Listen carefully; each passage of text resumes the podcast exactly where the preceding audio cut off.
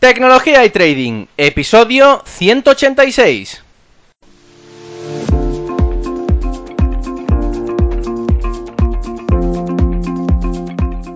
Muy buenos días a todos, bienvenidos un día más a este podcast y canal donde se trata todo lo relacionado con el trading financiero, la informática y por tanto la combinación de los dos, el fintech.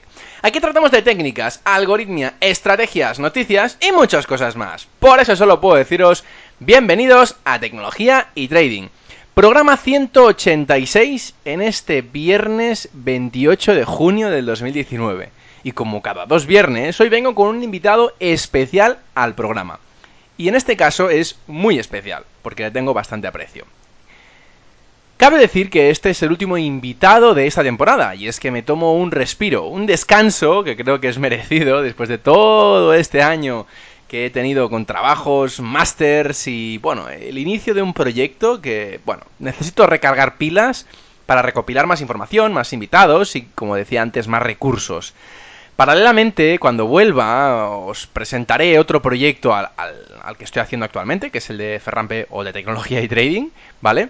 Y que, bueno, creo que es momento de hacerlo un poquito más público y haceroslo público para aquellos que quieran pues escuchar o leer o aprender más de, lo que os voy a, os voy a enseñar.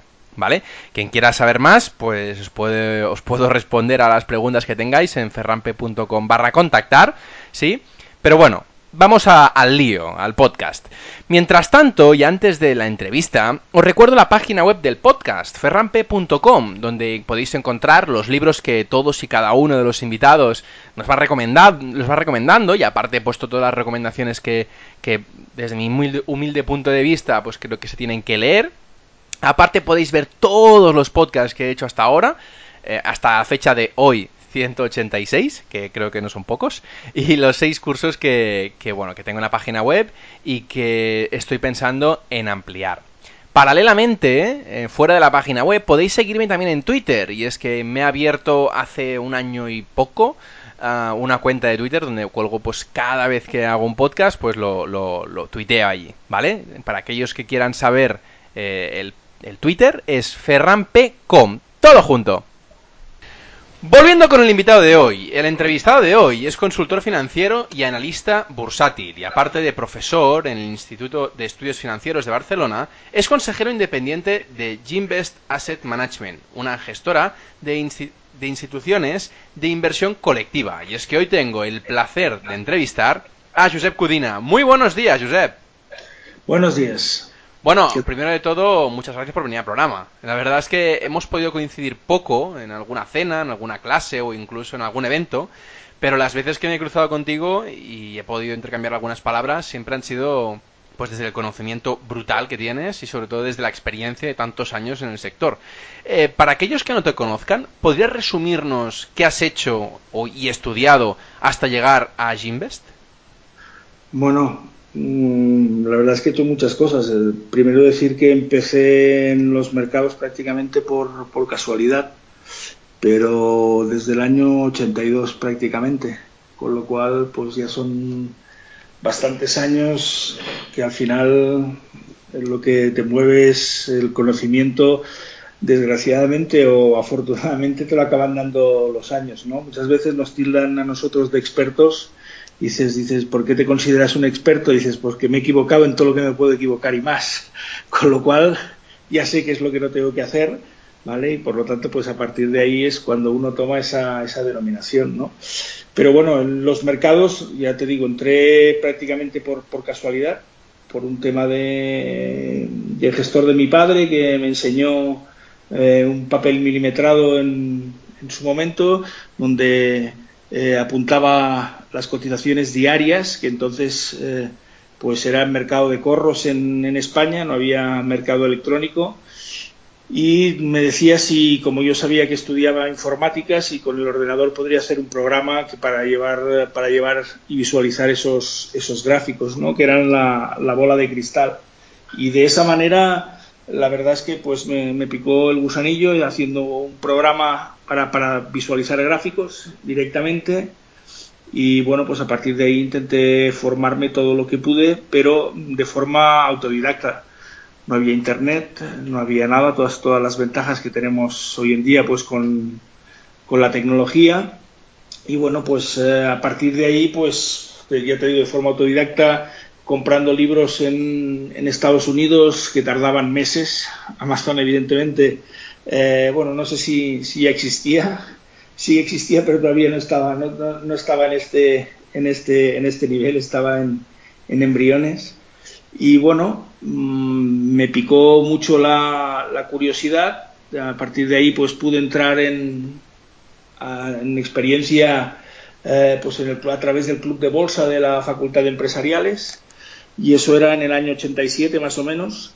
Y nos libramos del crack del 87 gracias a los gráficos. Tengo, pues porque hice un curso que lo, día, que lo daba Santiago de Irala, de, por primera vez viendo modems y trabajando con ordenadores, se actualizaban y tengo el diploma del curso justo una semana antes del, del crack del 87 y como la recomendación era salirse del mercado que venía una bofetada espectacular porque se veía en los gráficos que eran muy parecidos a los del año a los del año 29 así me acuerdo cómo acabó el curso y cómo pues nos deshicimos de las, de las posiciones de, de cartera del, del, Club de Bolsa de Empresariales. También es verdad que era el año 87 y yo por aquellos entonces me tocaba irme a la mili y, y la verdad es que puse 5.000 pesetas de entonces y tenía como unas 55.000 aproximadamente. Sí. O sea que las, había sido un año espectacular y vendimos la cartera y con eso pues prácticamente me, me pagaba la mili, como aquel que dice, los dineros se van de, de otra manera, ¿no? Y a partir de ahí, bueno, vuelta de eso, tuve la suerte también pues de empezar a, a trabajar eh, en, una, en, una, agencia, en una gestora y en una sociedad de, de valores de, de, Barcelona.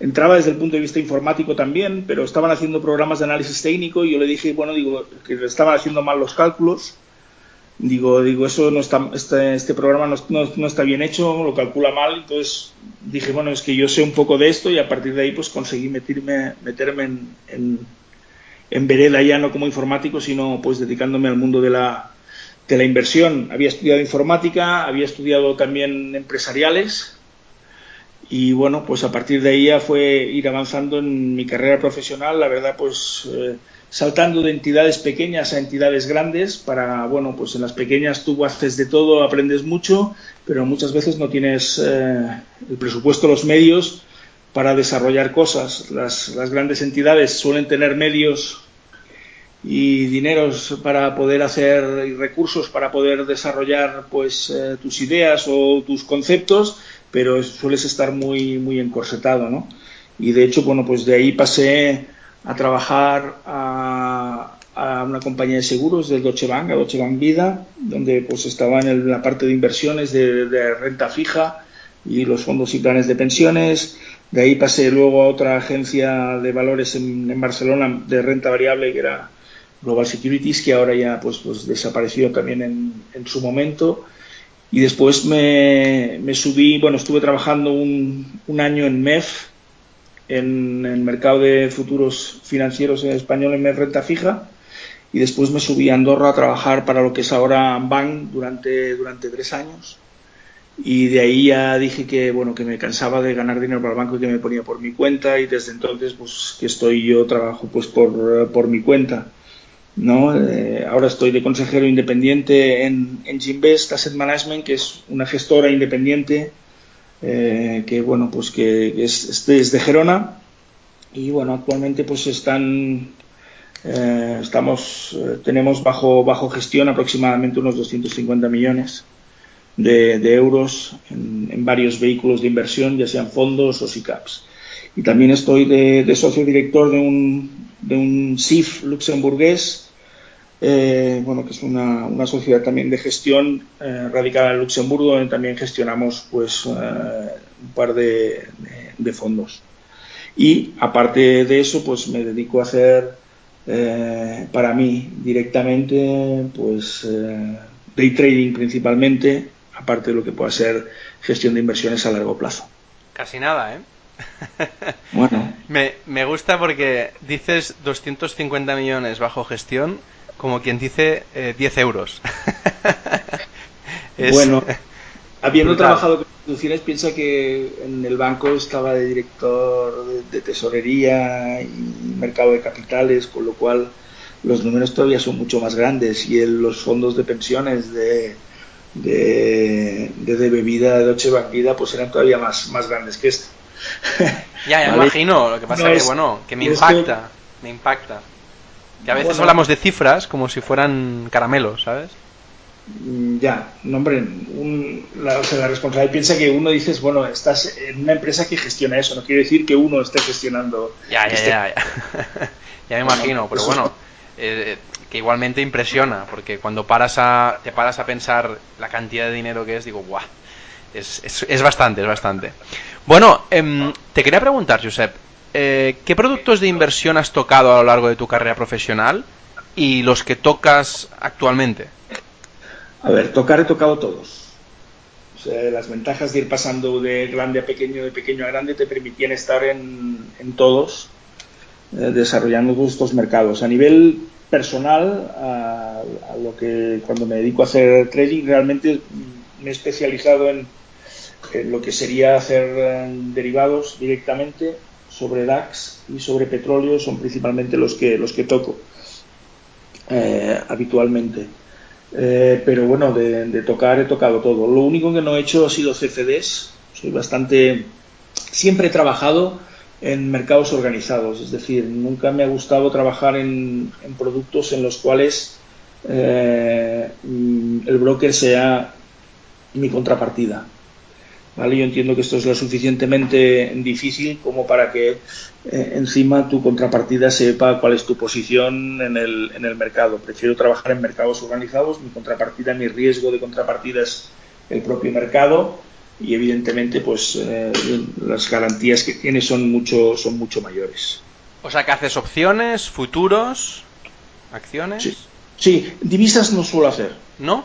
En gestión sí, pero no, o sea, desde el punto de vista eh, estratégico, no para nada táctico. Es decir, no suelo hacer trading con divisas, entre otras cosas, porque la divisa es el mercado más grande del, mundo y como tal no existe como mercado organizado, salvo que operes en futuros sobre divisas.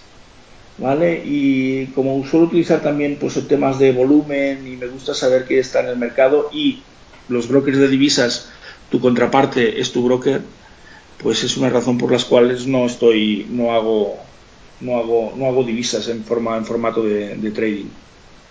Claro. Bueno, eh, pero igualmente de los de los que tocas actualmente, ¿cuál es el, el que te quedas? ¿Cuál es el que el que más utilizas? No, no, derivados directamente de DAX y de, petróleo. Muy bien. Y, supongo que ya los llevas desde hace años, ¿no? Porque como comentabas que eran los, los que más te gustaban, supongo que llevas bastantes años haciéndolos. Sí, sí. La verdad es que sí, o sea, bueno, es que encuentro que es donde puedo aplicar mejor los conocimientos de, análisis técnico que, que, he ido adquiriendo a lo largo del tiempo. Muy bien. Bueno, después te preguntaré, eh, aunque, aunque supongo que, siendo informático y me comentas ahora análisis técnico, ya veo que, tendrás, bueno, una pregunta es obligada, ya, la veremos después. Eh, pero antes de ello, eh, claro, tú has pasado por diferentes entidades financieras eh, de diferentes tipos, de diferentes capacidades, como decíamos antes, que unas más grandes, otras más, menos, menos grandes. ¿Qué es lo que les dirías a la gente mm, de gestionar dinero ajeno? Es decir, ¿Qué es lo que crees que es peor de operar dinero de terceros y por qué? A ver, eh, hacerlo eh, actualmente, hacerlo siempre bajo una, forma regulada. Correcto, correcto. Siempre basándome en eso, ¿eh? sí, porque si no está regulado, eso de decir, no, es que le llevo el dinero a los amigos y tal, eso al final son problemas. Porque desgraciadamente, pues todos nos creemos que somos los más listos del mercado y realmente el único que es listo es el mercado y hay momentos en los que lo puedes llegar a pasar, lo puedes llegar a pasar mal. Eh, entonces, la responsabilidad de gestionar dinero de terceros es eh, realmente eh, importante y, o sea, el, el, esfuerzo psicológico que hay que hacer cuando estás, cuando las cosas no salen bien, si no lo estás haciendo de la forma, de la forma adecuada, con un método con más gente, no desde el punto de vista de estar solo. O sea, muchas veces se habla de la soledad, de la soledad del trader y eso es, es cierto. Cuando gestionas también puedes eh, sentirte muy solo, pero al final lo que te, lo que te acaba eh, proporcionando pues eh, opciones de, de, tener de tener éxito es eh, aparte de tener los conocimientos y la capacidad y las ganas y la pasión por, por entender un poco, por saber estar en los mercados, es también dotarte de una metodología y de un equipo que te, que te puedan respaldar en, en, cualquier momento. ¿no? Totalmente, y, pero eh, cuando, cuando empezaste eh, a poder gestionar dinero abundante de gente, eh, ¿era lo mismo que gestionar tu propio dinero? No, no tiene nada que ver. O sea, eh, la presión que, puedes llegar a... Es decir, a mí nunca me ha importado perder mi dinero y hacer pruebas con mi dinero. Hacer pruebas con dinero de terceros, eh, eso sí que es más... Eh, o sea, no es... Eh, no lo haría jamás. ¿Vale? Es decir, los experimentos digo siempre con gaseosa y los pruebo yo y lo hago yo con mis cuentas. Si a mí me toca perder porque tomo una decisión de inversión mala, fuera, no me importa. Cuando gestionas dinero de terceros, por ejemplo, gestionar un fondo, no tienes mucho margen. Es decir, tú tienes que aportar tus ideas, pero es que al final un fondo de inversiones eh, tiene su política de inversión y te has de ceñir a ella, no puedes hacer experimentos. ¿Vale? Luego estarán más, estarás mejor o peor acertado en tus decisiones bajo el producto, pero no te puedes saltar eh, las reglas que, que, tienes, que a veces cuando estás con tu dinero y de forma pues individual, eh, muchas veces pues te las saltas y entonces pues puedes tener que asumir las, las consecuencias de ello. Si estás gestionando de, dinero de terceros y no lo haces a través de un producto y no lo haces de forma regulada, pues entonces tienes que tener mucho, mucho cuidado. realmente el tema del perfil del inversor es, es básico, tienes que conocer muy bien a, tu cliente, cuál es su riesgo, cuáles son sus necesidades, y realmente pues gestionar con, con, mucho, con muchísimo, con muchísimo cuidado. Bueno, y, y al final saber eh, saber a lo que te expones, es decir, tener conciencia de que, de que realmente hay mucha gente detrás con, con mucho capital y que, y que no es lo mismo con tu propio capital, porque además está regulado en muchos, bueno, muchos no, en todos los casos, y que cada regulación obviamente lleva unos parámetros que tienes que seguir, ¿no? Correcto. O sea, eso es básico. Yo he visto, por ejemplo, mucha gente que se dedica a, se ha dedicado a gestionar porque eh, ha, movido bien su propio capital y pasa eh, y, y, a, y, asume un nivel más y se dedica a gestionar dinero de terceros. ¿Vale? Eh, la mayoría de esa gente suele fracasar. Claro. Porque no es lo mismo gestionarte una cuenta de 10.000, de 50.000, de 100.000 euros que gestionar una cuenta de 10, 20, 30 o 100 millones de euros. Muy no, tiene, no tiene nada que ver. Sí, sí.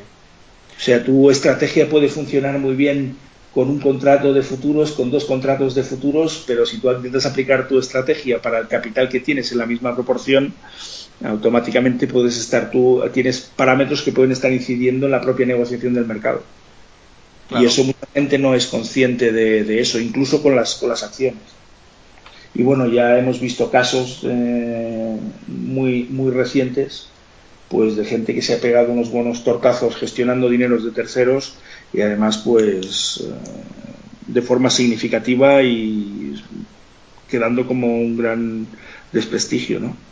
Y te iba a preguntar, en esos casos, en el caso de que, de que pues imagínate que tienes una estrategia que funciona muy bien en, en, futuros, con lo que decías, ¿no? Dos, tres contratos, cuatro, cinco contratos, porque tienes una cuenta hermosa, eh, siempre hablamos pues en el DAX, ¿no? Que comentabas antes. Eh, uh -huh. Pero claro, tú imagínate que te pones en manos de eh, una cartera, pues como lo que comentábamos antes. Imagínate que tienes 200 millones en un fondo de inversión y que lo gestionas ahora, ¿no? Eh, ¿De qué manera se podría llegar a escalar esto? Si es que se puede. Es no. decir, ¿cómo lo afrontas? Porque dices, ostras, en el caso de que no se, se pueda, que, que, no se, no se puede, no, se, no es escalable. O sea, las estrategias son totalmente diferentes y la forma de gestionar esto es totalmente diferente. Eh, porque yo puedo estar haciendo mis, o sea, mi estrategia particular cuando estoy moviendo esto normalmente es, es una gestión que es súper rápida, es muy ágil, es de tipo de trading directo, ¿vale? O de day trading, más concretamente, es decir, yo nunca me voy, en mis posiciones nunca me voy a, a dormir con una posición abierta. Cuando estás gestionando esos capitales, la estrategia de gestión es totalmente diferente. El método eh, puede llegar a ser igual mm, o más, eh, mucho más sofisticado, pero tienes que tener en muchos más parámetros eh, en cuenta de riesgo, de controles, de información, de, de muchos aspectos que no puedes, es decir, no, no, es extrapolable. Es decir, que a ti te vaya bien con una cuenta de, de 60.000 euros, por decir algo, que vaya a ser una cuenta pues más o menos eh, digna, no puedes decir que eres capaz de llevar bien eh, una cuenta de 6 millones de euros, por ejemplo. Claro. Pasa que es lo que comentabas, ¿no? Que, mucha gente se piensa que, es escalable, ¿no? Que gana con una cuenta de 1.000 euros y, ya puede gestionar mil millones.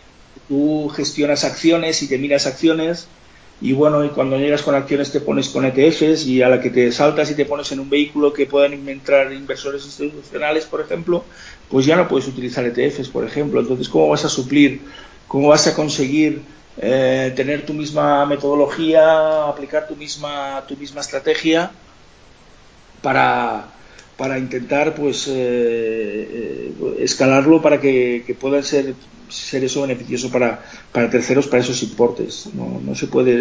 La filosofía es totalmente diferente. ¿Y cómo buscas una, una, una, mejor manera para poder operar en, ese, en esos entornos cuando realmente no lo puedes probar en un entorno eh, como, como en una cuenta privada? Es decir, si tú quieres escalar, pues imagínate de una cuenta, vamos a, poner números que, que, pueden ser un poco reales, ¿no? Una cuenta de 100.000 o de 200.000 que es privada, que es tuya, y tú operas pues con cinco lotes, con cinco contratos.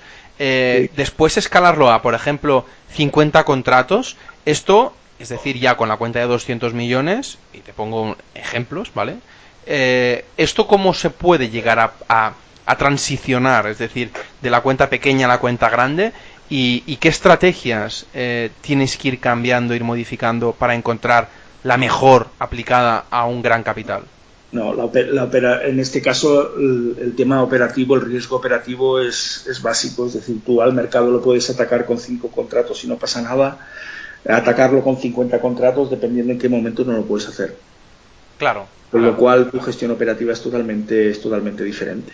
¿Y cómo aprendes a, poder hacer esta gestión en una cuenta más grande? Porque, como comentaba antes, sí que te entra en una operación con cinco contratos, pero no con, muchos más. Entonces, eh, ¿cómo llegas a decir, vale, pues esta estrategia sí que es escalable?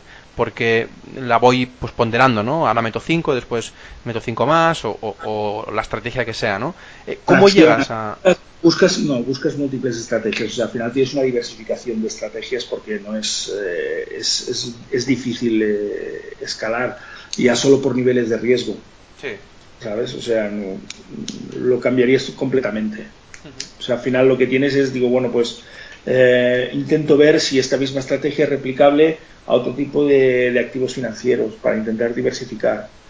Mm, es que ya los conceptos ya, ya varían múltiples, múltiples productos, eh, buscas otras alternativas para diversificar porque es que no puedes, no puedes concentrar, no puedes tener todos tus riesgos, que no es...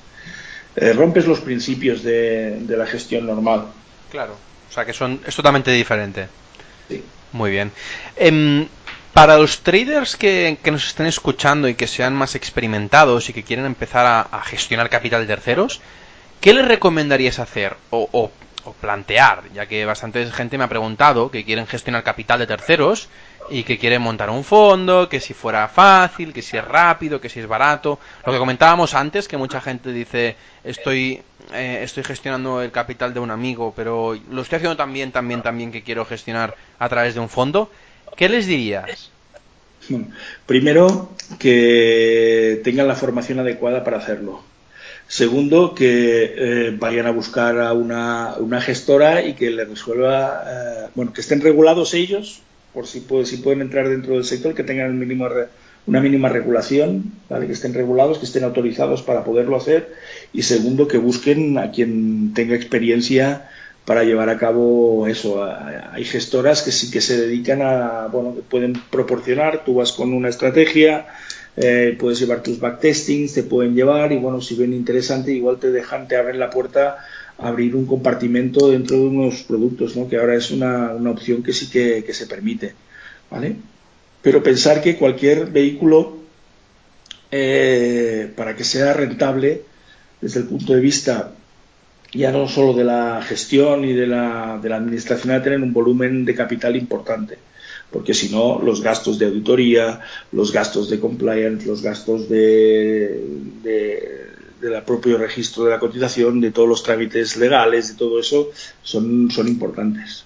Claro, es que mucha gente no es consciente, y, es una de las cosas que siempre respondo, no es consciente del gasto operativo que tiene eh, y que lleva una, gestor, una, gestoría. Es decir, eh, montar un fondo, por ejemplo, eh, no es tan fácil de decir, venga, pues tengo este capital, lo meto para crear el fondo y tengo el, vamos a poner un ejemplo, el primo, la hermana, el amigo X que me ponen un capital de 300.000 euros, de 500.000 euros y ya con esto ya puedo vivir de ello. Sí, claro, y resulta que tienes unos costes de auditoría que pueden estar entre 10.000 eh, o entre 6.000 y 20.000 euros ah, de, coste de, auditoría, más de administración, más todo lo que quieras, y resta qué rentabilidad tienes que sacar para recuperar simplemente los gastos que tienes. Exacto. O sea que no es tan, no es tan directo como hacer un número.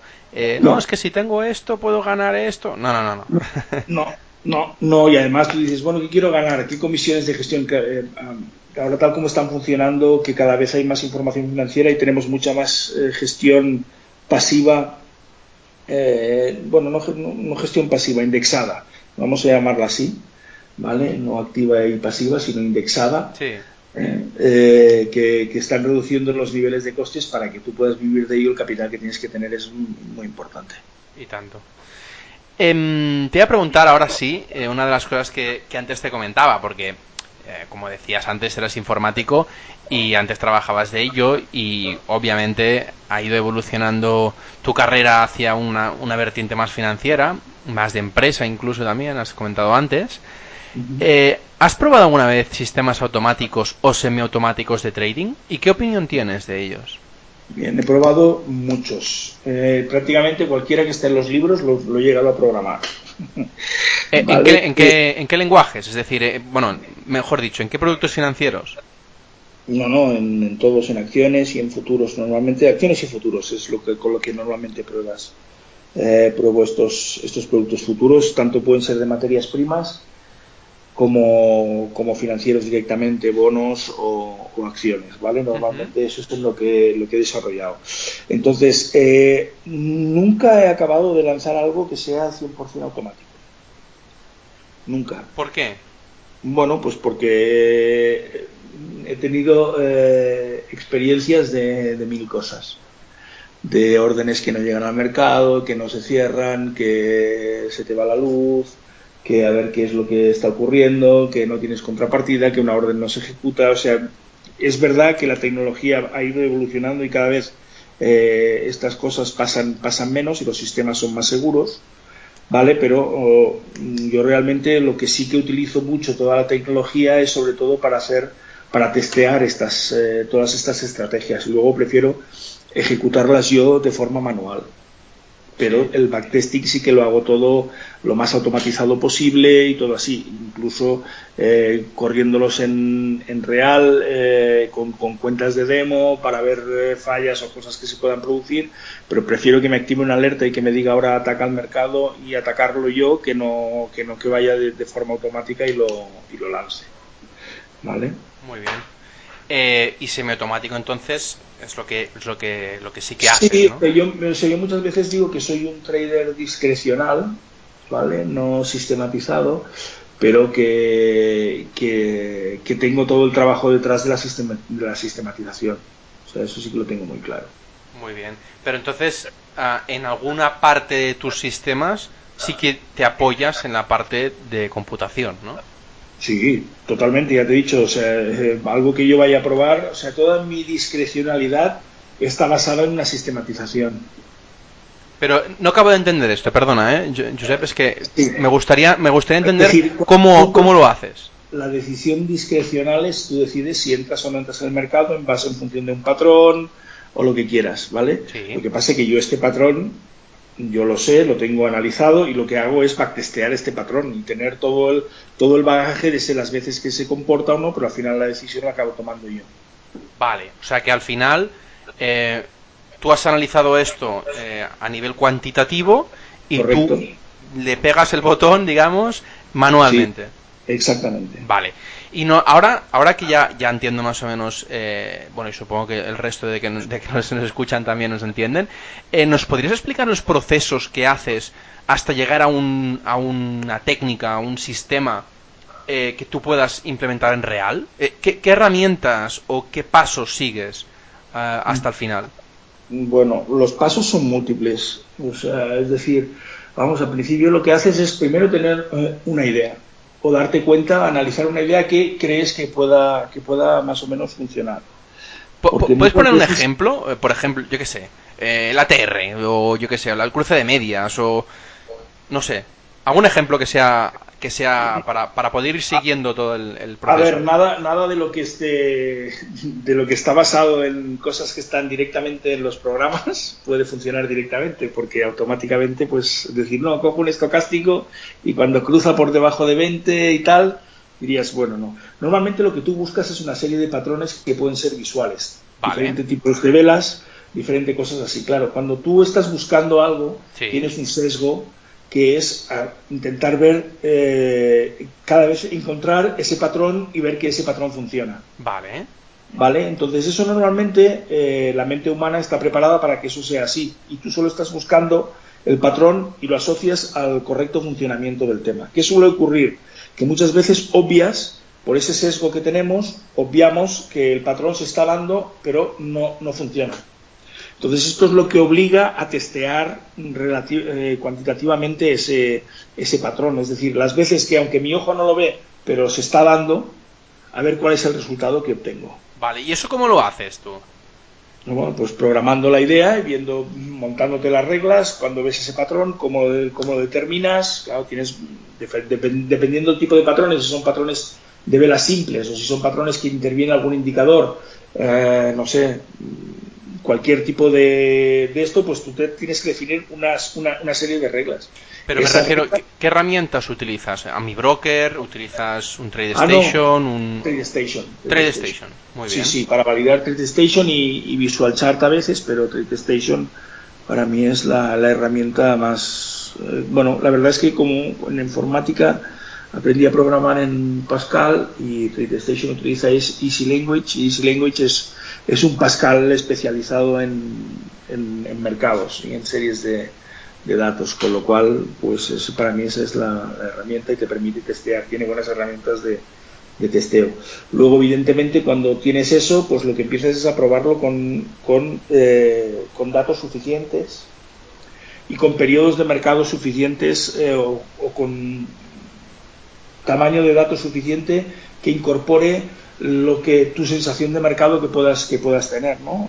De hecho, podríamos definir que el mercado simplemente pues tenemos seis, seis tipos de escenarios, alcista, bajista o lateral y con mucha volatilidad o con poca volatilidad en cada uno de los, de los escenarios. Entonces tendrías que buscar un set de datos para ver cómo se comporta tu estrategia o tu idea con todos estos, con todos estos escenarios.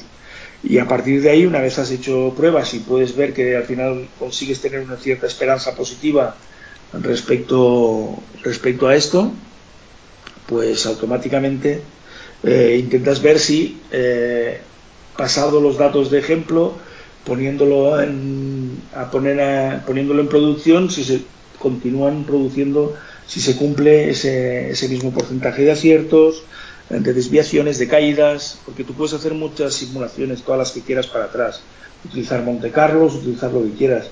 Lo que sí es cierto es que el mercado no se va a volver a comportar como se ha comportado antes. Está claro, está claro. Nunca, o sea, por mucho que digan, no, no, es que la historia se repite, sí, pero se repite de diferente manera. Y, y respecto a esto te quería preguntar, eh, te quería preguntar, eh, ¿qué pasaría si te das cuenta que un sistema deja de funcionar como debe y entra en un drawdown que no estaba previsto. Eh, eso eso siempre va a suceder. Eso siempre, te va, a suceder. Siempre va a suceder. O sea, los, todos los drawdowns que tú quieras testear, aunque hagas 10.000 simulaciones de Monte Carlo para ver cuál habría sido, eso simplemente te dará un rango, pero es que al final el drawdown que vas a tener eh, no lo vas a tener recogido en, el, en tu testeo histórico. Siempre va a suceder eso. Entonces, bueno, pues tienes que tener medidas, pero eso ya es, gestión de riesgo directamente de la, de la, inversión, no del propio sistema. Si eh, estás asumiendo riesgos que no puedes permitírtelo o entras en una serie de rachas de operaciones negativas que sabes que va a ser superada, es decir, si tú a lo largo de la historia del testeo de tu sistema has dicho, bueno, pues que como mucho cojo 15 operaciones seguidas perdedoras. Entonces aquí ya te surge un tema. Dices 15 operaciones seguidas perdedoras psicológicamente tú aguantas 15, porque el papel lo aguanta todo y el backtesting lo aguanta todo. ¿Tú aguantas 15, 15 operaciones seguidas perdiendo? Tela, no. no. Y lo que yo que te digo es, si en backtesting te ha dado 15 sesiones seguidas perdiendo, 15 operaciones seguidas perdiendo, perdón, eh, cuando lo pongas a trabajar en real, llegará un momento que superarás esa racha, que va a ser mayor, seguro. Sí, sí. Con lo cual, pues bueno, pues eso te da una idea de lo, con lo que te puedes encontrar. Entonces tú tienes que tener cosas que activen o desactiven eh, los, los, propios sistemas, pero entonces pasas a gestionar sistemas. Claro. Porque además un sistema, igual tienes esa racha, lo cortas y al cabo de, nada vuelve a estar otra vez operativo, activo y, comportándose como, como, toca, ¿no? Los sistemas normalmente pues son, son también partes vivas. Claro, tienes toda razón. Ah, pero claro, como partes vivas, ¿Cuándo decides dejar de utilizar uno u otro? ¿En qué te basas? ¿O es dependiendo de cada sistema? Depende de cada sistema. Es que tú puedes crear sistemas para dependiendo distintos tipos de mercado. No hay ningún sistema que funcione en todos los mercados. ¿Y el sistema, que, ¿y el sistema que apartas lo pones, como si dijésemos, en stand-by en una cuenta demo? Sí. Sí. Claro, para ver si eso se va, se va recuperando. Es decir, al final lo llevas siempre en paralelo. ¿eh? Llevas el demo, eh, es que además eh, siempre tienes que llevar, todos los sistemas que estés llevando los tienes que llevar en demo y en real. Y ir comparando a ver qué ocurre, porque bueno, en real vas a ver los problemas que no puedes actualizar en backtesting, que en la demo no se van a dar. Tú tienes que decir, ostras, ¿cómo puede ser de que en la demo se me estén ejecutando todas las operaciones sin slippage, por ejemplo, y cuando estoy en real estoy teniendo slippage? ¿Qué ocurre? Bueno, es que las demos precisamente están para eso para engañarte un poco en, eso. Tú crees que vas a ejecutar siempre a un precio determinado y luego el mercado real es otro que no tiene nada, nada que ver. Entonces tú tienes que ir comparando cómo se te va la demo del, del real y cuando lo apartas porque así ha funcionado, ahora deja de funcionar, lo pongo en demo, pues bueno, cuando en demo se vuelve otra vez a comportar como es su comportamiento esperado, no tiene desviaciones, estas cosas, pues a partir de ahí lo puedes volver otra vez a poner en, en danza. Claro, y, supongo que eh, cuando lo pones en demo sí que lo dejas en automático, ¿no? Sí, claro, no, estás operando. O sea. Te puedes permitir un poco de, retraso, ¿no? Porque cuando lo haces manual, no creo que lo hagas justo en el mismo momento que lo hace el, automático. Mm, bueno, sí que lo puedes hacer. Si, vamos a ver, salvo en situaciones de que el sistema te haga entrar en un momento de fast market, normalmente sí que puedes estar operando. Es que dependerá mucho también del tipo de sistema como desarrolles. Claro. Si es un sistema que va por volatilidad, pues las vas a pasar bastante canutas eh, porque normalmente son sistemas que van a mover muy rápido. Si son sistemas tendenciales, evidentemente tu posibilidad de entrarle al mercado es mucho más, es mucho más fácil, es mucho más pausada, lo tienes más mejor. Muy bien, muy interesante, muy interesante. Em, Pasando a, otro tema, eh, porque de hecho la última conversación que tuve contigo estuvimos hablando de, un producto financiero y es que me gustaría saber qué opinión tienes de los ETFs que tanto revuelo tienen actualmente con, algunas empresas que, bueno, pues eh, gracias a, los, a, la, indexación pasiva, eh, pues se ha puesto de moda ¿no? el poder utilizar estos productos. ¿Qué opinión tienes de los ETFs? A ver, eh, los ETFs son interesantes y como producto están muy bien, están bien pensados porque, bueno, pues cumplen en principio pues de un fondo, ¿vale? Que además lo puedes estar negociando en tiempo real. De hecho, un ETF no deja de ser nada más que una, que una acción. Lo que pasa es que hay que conocerlo muy bien el producto porque no todos los ETFs son iguales. Hay ETFs que son físicos, hay ETFs que son sintéticos. Eh, un ETF, al fin y al cabo, simplemente tiene detrás un creador de mercado que es una gestora, que es quien lanza ese, ETF, con lo cual ahí tienes una serie de riesgos también, o sea, no es como una acción que, bueno, pues es la compañía, la compañía quiebra, puede tener unos activos o no, el ETF dependerá de, la gestora que lo lance, ¿no?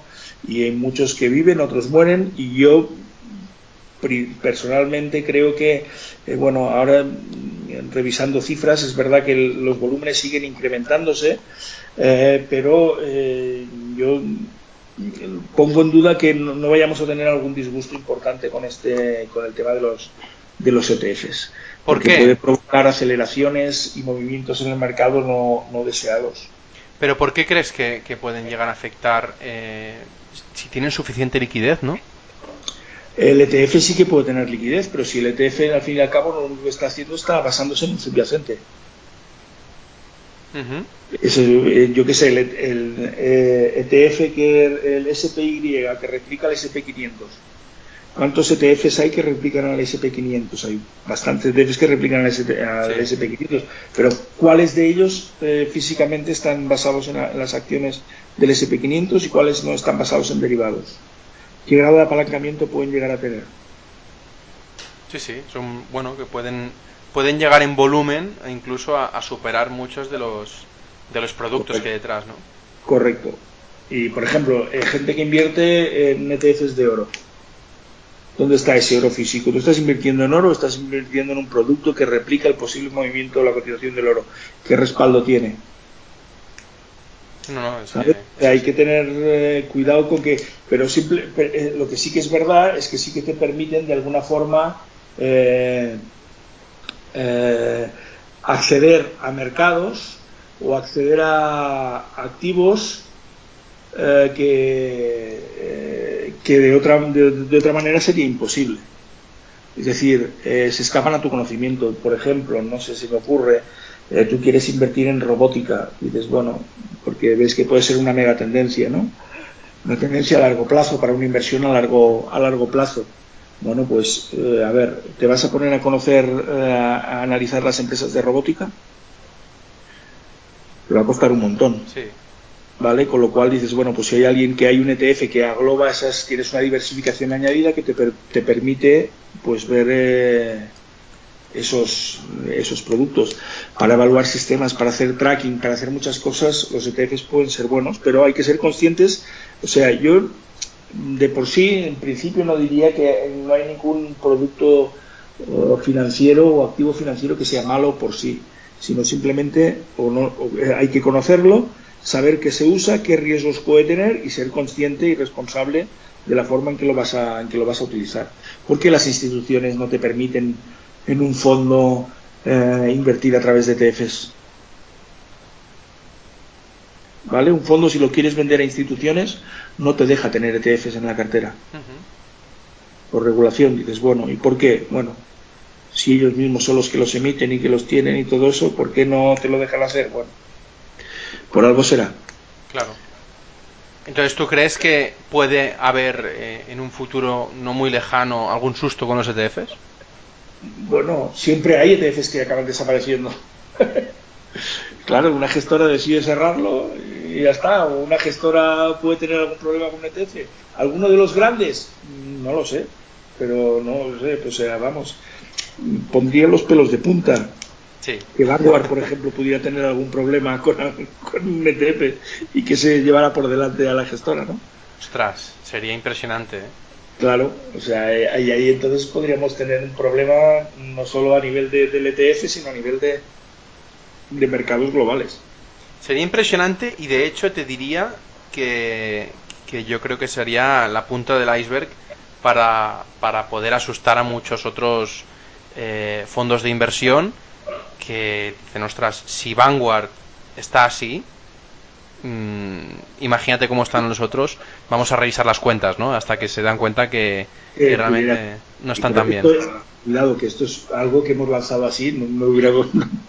no, es un ejemplo, es un ejemplo, oye. Y, claro, si hubiera algún problema ahí, que no tiene por qué haberlo, ¿eh? O sea, eh, yo digo por saber el nombre que de, quizá la, la, gestora más famosa de ETFs del mundo, ¿no? Sí, sí. Pero bueno, eh, luego al final, pues todos son problemas. No, por ejemplo, los fondos que tenía estaban auditados, tenías, eh, tenías una auditoría, Fairfield, eh, y al final te la cuelan exactamente igual. Y es un fondo que tiene su auditoría y tiene su órgano de control y tiene todo, y te la acaban colando. Con lo cual, pues. Que no te puedes, no, te, no puedes poner todos los huevos son una misma cesta, eso está claro. Eso, desde luego. Eh, los ETFs lo que sí que te permiten es, es diversificar mucho. Sí, sí, sí. Bueno, Josep, otro gran tema que me acuerdo que, comentamos muy por encima en la cena es eh, ¿cuál es tu opinión sobre las criptomonedas? ¿Has tenido o operado con ellas? Eh, ¿Y qué opinión tienes sobre, sobre ellas? Bueno, la verdad es que no he tenido ni he operado. Sí las he analizado porque me han pedido que haga análisis y que explique y que haga cosas sobre las criptomonedas, pero realmente pues no, no las he tenido ni, las tengo como inversión ni las, ni las planteo de forma estratégica como, un tipo de activo todavía viable. Sí. Y bueno, eh, o sea, los vaivenes que tienen, yo para mí es otro elemento más de, especulación. Además, pues bueno, pues en el caso de Bitcoin, con las famosas ballenas que tienen los controles y todas estas cosas, es un mercado manipulado, intervenido, que, se, que puedes operarlo si quieres y te apetece y te gusta el riesgo y la volatilidad que tiene, eh, puedes superarlo, pero de momento yo no veo, eh, no le veo mucho, mucho más de, mucho más de sí. ¿eh? ¿Qué quieres decir que no le mucho más de sí? O sea, más de sí, a ver, dice que eso se va a utilizar como como medio de pago. yo todavía me acuerdo cuando estaba de moda que el Bitcoin se ha ido a 20.000, que se compraban pisos, se vendían pisos y se pedía que se cobraran en Bitcoins. ¿No? que la transacción se realizara en bitcoins. Digo, Dios mío, ¿dónde debe estar el pobre que compró el piso y recibió sus bitcoins? Claro. Bueno, pero, pero se han comprado grandes, eh, grandes, bueno, grandes cosas, con grandes sumas de dinero a través de bitcoins. Eh, ¿Tú crees que eso no se volverá a ver? Porque yo lo que he oído es que, eh, esto lo, lo, he oído hace ya un tiempo, que, que el patrón oro se convertirá ahora al patrón bitcoin. No sé hasta qué punto puede ser cierto o no. Yo, yo sinceramente soy bastante escéptico a eso. Pero, ¿qué opinión te da esto?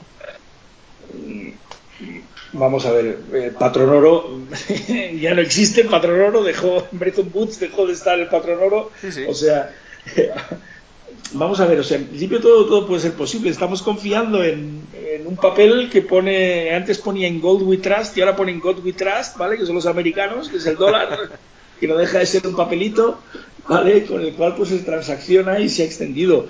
Eh, el tema es si el Bitcoin llega a convertirse en una moneda transaccional eh, para hacer cualquier tipo de transacción que no sea meramente virtual, bueno, pues puede ser de que sí que, que acabe teniendo preponderancia, pero de hecho de momento eh, tiene de culo a todos los bancos centrales, a todos, a todos los, a todos los bancos en principio. Es verdad que puede ser porque afecta a sus intereses y que y ahí ya sea un tema más filosófico, político o estas cosas lo que pueda, lo que pueda subyacer detrás, ¿no? De la libertad del individuo, etcétera, etcétera, pero del no control, de, algo que se escape control. De momento, eh, el mundo sabemos cómo va y esto no, no, gusta, con lo cual todas las pegas del, del, mundo estarán ahí para que esto no pueda, o sea, salvo que acaben teniendo el control, los que siempre lo tienen, no dejarán que, que vaya más, que sea, que vamos, que quedará como algo marginal.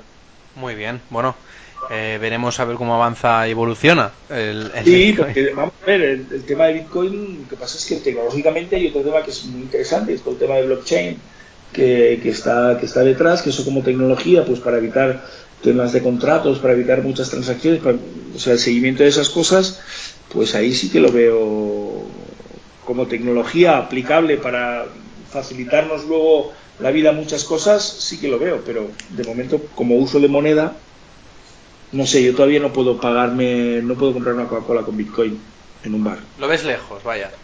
De momento sí. Sí.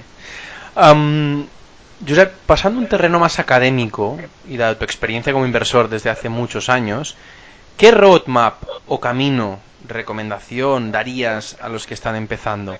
Eh, porque una de las cosas que, siempre recomiendo yo, pues es a través de libros, de mentorías, de escuelas o directamente, pues, pues horas de mercado, ¿no? Que al final eh, cuando conduces mejor un coche es cuando, cuando dejas la academia y empiezas a, conducirlo.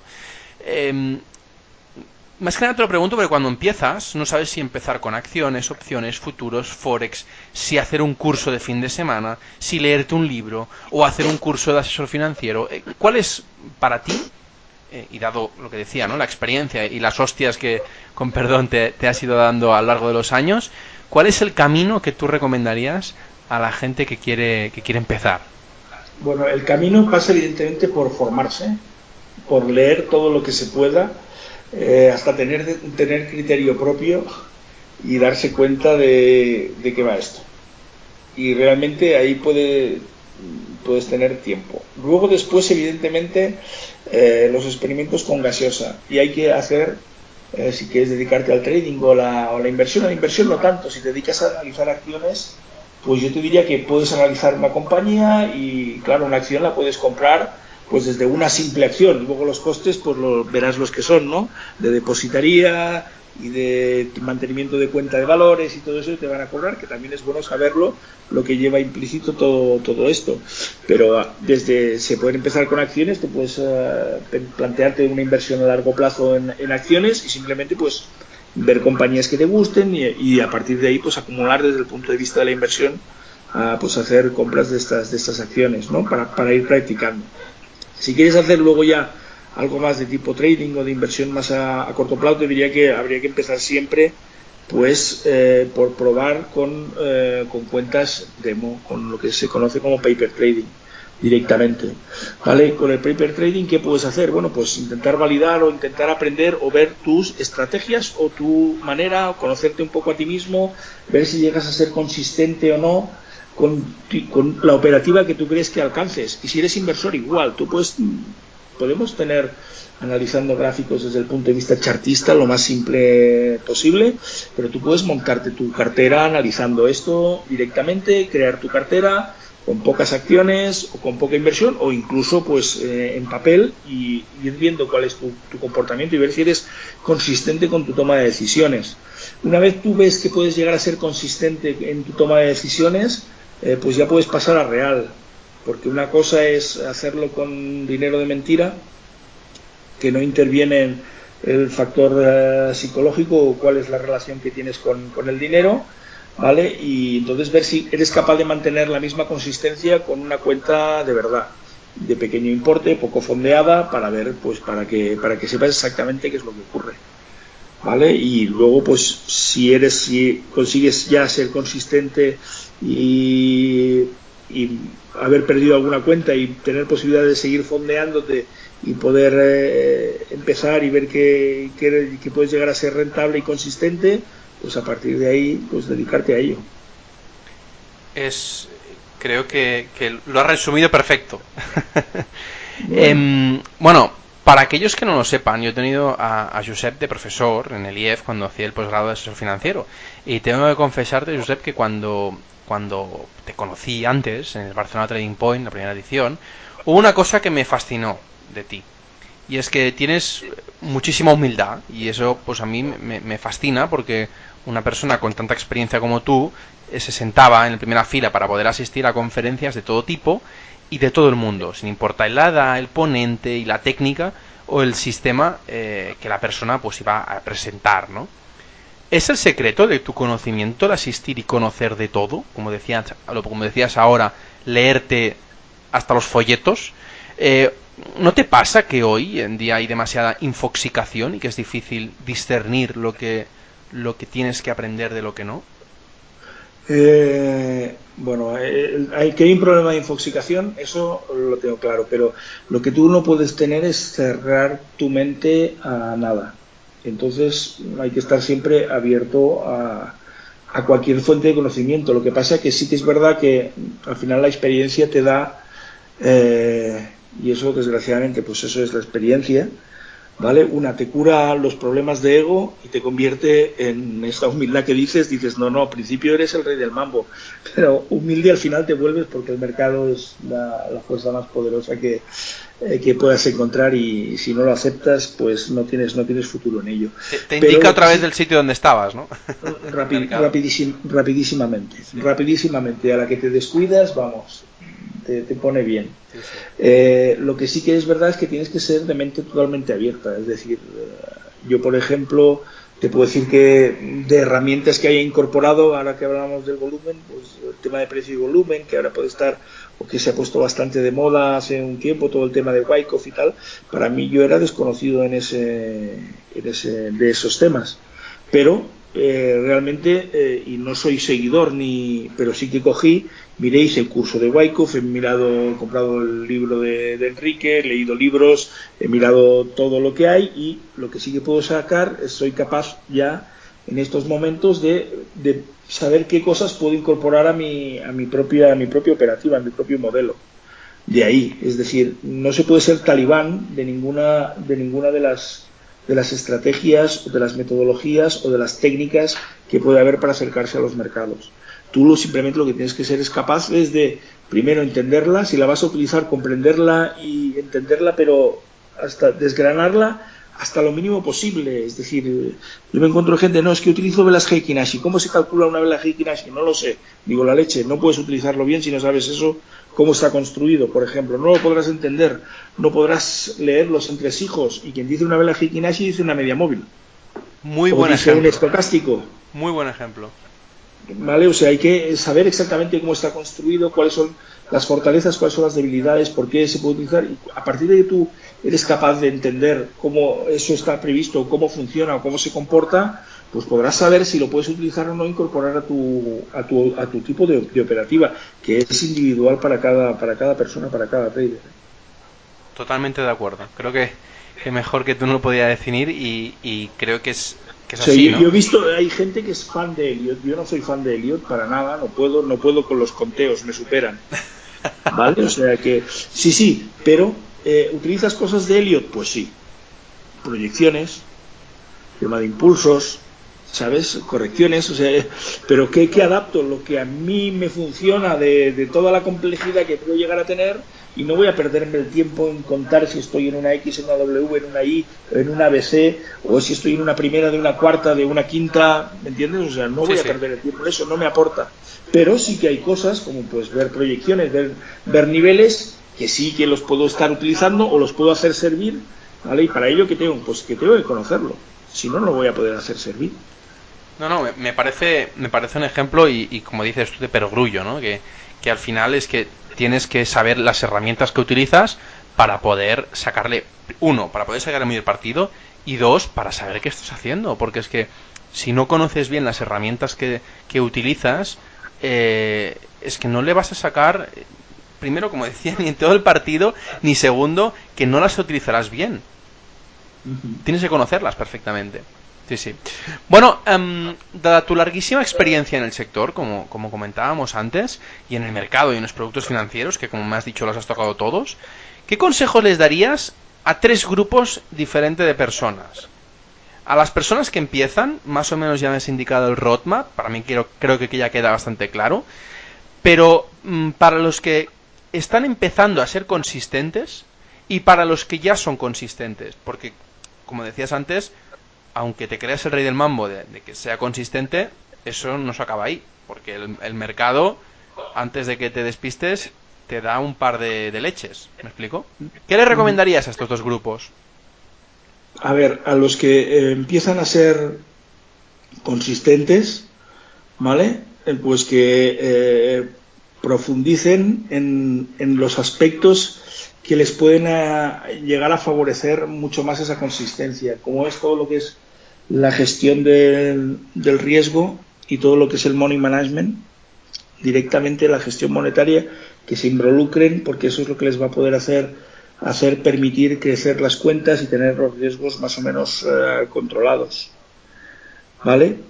A los que ya realmente son consistentes y quieren crecer más, les diría que eh, que cambien, que, o sea, que, adopten la filosofía de vida que al final que lo que tienen es tiempo. Que al final que uno que se dedica a hacer esto de, trading no, no hacerte rico. Lo que tienes que tener, lo que tienes que ganar, lo que tienes que conseguir es tiempo para poder hacer lo que realmente quieres. Claro, no, muy bien, muy bien. Bueno, Josep, ya, ya hemos llegado a la última pregunta del podcast. Y bueno, como te decía fuera de antena, la última pregunta siempre es de lo, de lo mismo. Soy muy aburrido en este aspecto. Y es que le copié a uno, a uno de los de, la, de las personas que, más aprecio en cuanto a, podcasting financiero y le copié la, última pregunta que es de libros. Em, ¿Qué consejos les darías a través de los libros que me puedas recomendar? Que yo siempre te diré, recomiéndame tres libros, ¿vale? Pero sé que, sé que tienes muchísimos más porque me lo decías fuera de antena. Pero, ¿cuáles son los tres libros que, más has aprendido o, que tú recomiendas poder leer a, todos los oyentes y así poder incorporarlo a, la biblioteca digital? A ver, vamos a ver. Para mí, un, libro que, eh, que me, además lo tengo firmado por él, eh, de, Perry Kaufman, Trading Systems and Methods, eh, que lo que te permite, bueno, es que te, ayuda a enfocarte eh, cómo plantear las estrategias, cómo diseñar las estrategias, cómo testear las estrategias para encontrar las tuyas propias. Es decir, cuál es la metodología para trabajar, para trabajar en esto. Para mí este es un, sería uno de los libros que son imprescindibles. Esencial, ¿no? Sí, para mí es esencial, de Perry Kaufman. Vale, después, otro que también me ayudó y que fue quizá el primer libro así de, de, basado que me, que me, que me marcaba y que me fue con el primero que empecé a hacer test, backtesting y cosas así, porque me enseñó, era del Chuck Lebeau, ¿vale? Que era, eh, que ahora este libro no sé si está, si está ya si está disponible, porque creo que tiene, bueno, ha sacado otras, otras cosas muy, muy concretas, pero que era eh, Computer Systems para for Trading, ¿vale? Del, del pero ahora veo que tiene otro que es eh, eh, Precise Exits and Entries, la, guía de la Vera True Range y del movimiento direccional, que lo que te permiten, es decir, yo muchas veces he trabajado con todas las fórmulas de los libros y tal. Normalmente son fórmulas que por sí solas no suelen funcionar, pero que te pueden ayudar a, definir partes de tu, de tu estrategia. ¿Vale? Entonces te ayuda, este libro también te ayudaría a, encontrar partes que pueden ser muy, muy interesantes de, de, aplicar. Después te diría otro que también para mí es de los, de los imprescindibles, es de Van, de Van Tarp, que también, es, también lo tengo firmado por él, que es Trade Your Way to Financial Freedom, que eh, de alguna forma también te marca el camino eh, con conceptos, con, lógicas que luego te permiten comparar y poner en, valor las estrategias que puedes estar analizando. ¿Vale? Estos serían, para mí, son tres que son básicos dentro de lo que es eh, el acercamiento más cuantitativo a los, a los mercados. Y luego te diría, si puedo ampliar, pues te diría un, que tú quieras. un libro de, de, Brett eh, de Brett Stenbarger, que en este caso es de él es psicólogo, psicólogo clínico y tiene un libro que se llama Psicología Psicología, Psicología y Trading, ¿vale? directamente, donde pues hace ejemplos de cómo él ha tratado a traders y cómo se, cómo se enfrenta y tal, y entonces puedes ver la, la dificultad que entraña realmente el, mercado con el proceso de, de, todo lo que es la, la, psicología y el componente mental que, que tiene el, el, esfuerzo que haces cuando estás en el, en el mercado. ¿Vale? Y por último, dos que son del mismo autor, de, de Taleb, de Nasib Taleb, que son El Cisne Negro y Antifrágil. Qué bueno ese Cisne Negro. No, pues si has leído Cisne Negro, como te leas Antifrágil, lo vas a decir que, que eso te cambia la filosofía para estar en los mercados. Mira, ya tengo, ya tengo una compra que tengo que hacer, ¿ves? ya te digo, Antifrágil es, es muy bestia. Muy bestia, muy bestia, muy bestia de cómo, de cómo te cambia el enfoque de, de, los mercados realmente. Bueno, es que tenemos que dar, tenemos que tener miedo ¿eh? a los mercados porque siempre ser cautelosos. miedo no. Respeto, dejémoslo en respeto. Respeto. Sí. Miedo nunca. Miedo no, miedo no, pero, pero decir, ostras, que no estamos jugando eh, primero, como muchos dicen, jugar a bolsa, que me, me, desquicia a mí, eh, pero, pero obviamente, pues desde el respeto, tener una, una operativa eh, con un riesgo muy marcado, muy bien, o sea, con una operativa que realmente la hagas con cabeza, no, venga, voy a meter aquí 30 lotes y, no, no, o 30 contratos, tenemos que, ser, pues, como se dice en catalán, curosos, ¿no? Es decir, eh, ser muy precisos eh, a la hora de, la gestión de, del riesgo y, poder gestionarla bien. Porque del riesgo y las emociones. Cuando tú pierdes, cuando tú te conviertes en un trader emocional o cuando intervienen las emociones en tu operativa, pasas de ser un trader a ser un jugador y entonces sí que se convierte en un juego. Y cuando se convierte en un juego, pues eh, ya ahí ya acabas de perder el control y, recuperarlo es muy difícil, ¿eh? Sí, exacto. Y recuperarlo es muy difícil. Bueno, eh, Josep, eh, muchísimas gracias por venir al programa. Eh, la entrevista, bueno, la verdad es que, que me he sentido súper cómodo. Espero que tú también. Y que se me ha pasado volando, sinceramente. Sí, la verdad es que sí. Bueno, bueno, cuando hablas de mercado con alguien que apasiona y le gusta, pues pasa el tiempo rápido. ¿eh? Pues muchas gracias por, invitarme y de verdad que he estado también muy bien. Muy bien. Josep, eh, ¿dónde te pueden encontrar si quieren preguntarte algo? Bueno, pues mira, a través de Twitter me pueden encontrar sin ningún tipo de, problemas. Vale, Josep Cudina eh, buscamos en Twitter y seguro encontramos... Arroba, arroba Josep barra baja Codina y ahí sin ningún problema. Muy bien. Pues muchísimas gracias, como decía, y nada, espero que pueda entrevistarte de nuevo en un tiempo. Perfecto, sin ningún problema. Venga, un fuerte abrazo. Igualmente. Bueno, para la gente que le han surgido dudas o preguntas de lo que nos ha contado José, podéis hacérmelas llegar cuando queráis al formulario de contacto de la página web. Y antes de despedirme, como siempre os pido, suscribiros al canal de iVoox y iTunes y aparte darme un me gusta o 5 estrellas para hacerme un poco más feliz. Muchas gracias a todos y pasad un feliz verano. Nos vemos a la vuelta.